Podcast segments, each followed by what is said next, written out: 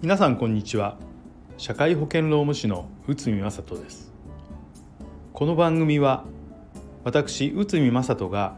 日常のマネジメントや日常の業務で感じていることをお話しさせていただきます。ハラスメント対策やマネジメントなどちょっとしたお悩み解決になることをご紹介させていただきます。はい、えー、それではですね本日は協業必至義務の有効性。こちらについて解説いたします。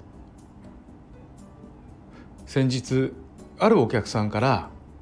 協業必至義務の契約に有効性があるかどうか判断するポイントを教えてください。こんな質問を受けました。まずこの協業必至義務っていうのは何かっていうと在職中の会社と競合する会社まあいわゆるライバル会社ですね。でそういった会社への、えー、例えば社員が転職してしまうと。そういったことや競合する会社企業に社員が、まあ、転職じゃなくて今度自分自身でこう起業して設立してしまうそうするとまあ今いる会社とライバル関係にありますよね。でそれを防ぐために協業行為をしてはならないというのがこの協業必至義務と言います。協業行為は、まあ、いわゆる今までいた会社の、まあ、不利益ですよね不利益につながる恐れがあります。まあ、そのために例えばこう会社が培ったノウハウですとかスキルいろんなものがありますよねそういったものが一気に流出してしまったらライバル会社に今度は自社のそのせっかく培ったスキルでを使われてやられてしまうと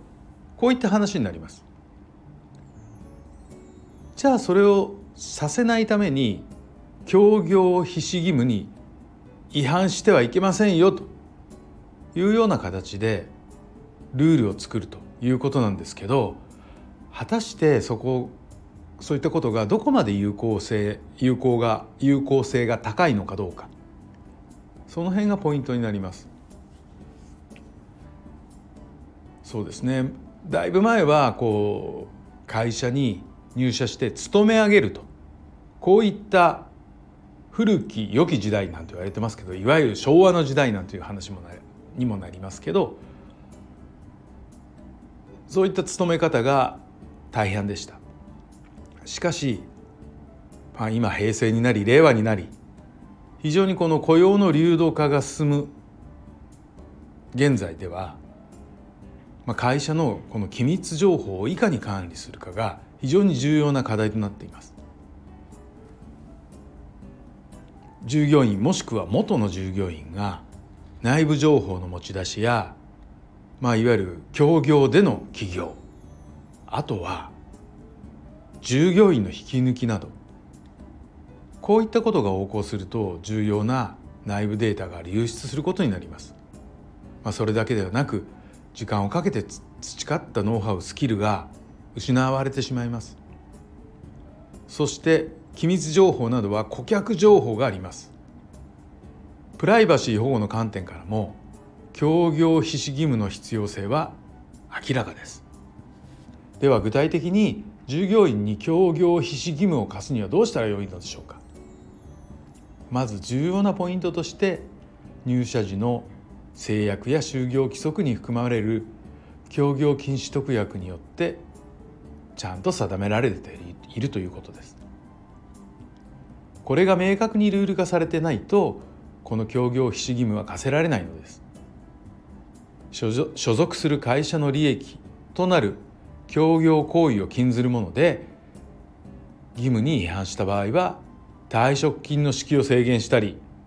損害賠償を請求したり協業行為の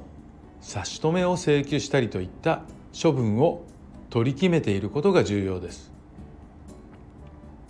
そして義務の対象は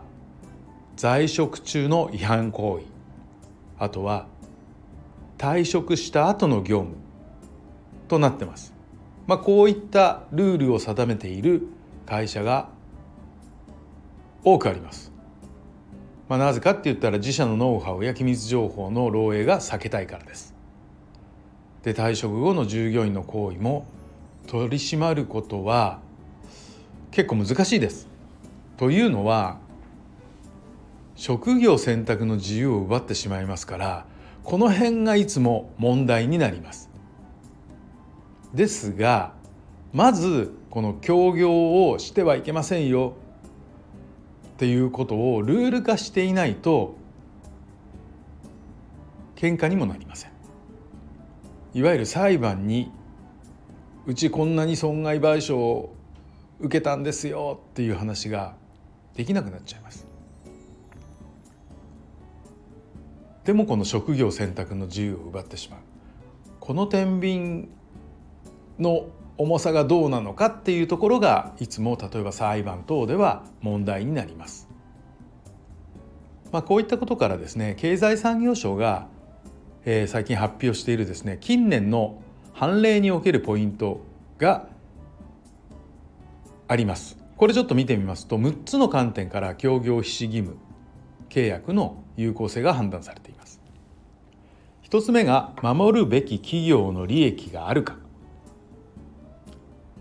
2つ目が従業員の地位3つ目が地域的な限定があるか4つ目が協業必至義務の存在存続期間5つ目が禁止される協業行為の範囲について必要な制限があるか6つ目が代償措置が講じられているかこういったことがポイントとなってます。まあ、ちょっと難しいですよね。でもノウハウや機密情報が漏れちゃったら会社としては非常に痛手です。ですのでまあこの6つのポイントを意識してルールを作るということが会社にとってベストな方法かなというふうに考えられます。あとはちゃんとルールを作って従業員にこういうことはやってはいけませんよという話をきちんと説明することがやっぱり重要です。在職中にきちんと説明して仮に退職ということになった場合も退職の退職願とか退職届を提出してもらうと同時に例えばこの協業必至義務に関する誓約書を取るとかそれで理解を深めてもらうと。ここがポイントになります。どうしても人の口には戸が立てられないなんていう話もありますけどきちんとまずは理解をしてもらうというところがポイントになります。それでもしそういったことをやってしまったもしくは逸脱してしまったというような場合にはこんなペナルティがあるんですよと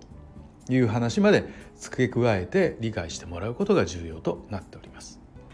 はい、今日はちょっと難しかったですね。協業必至義務の有効性についてということだったんですけど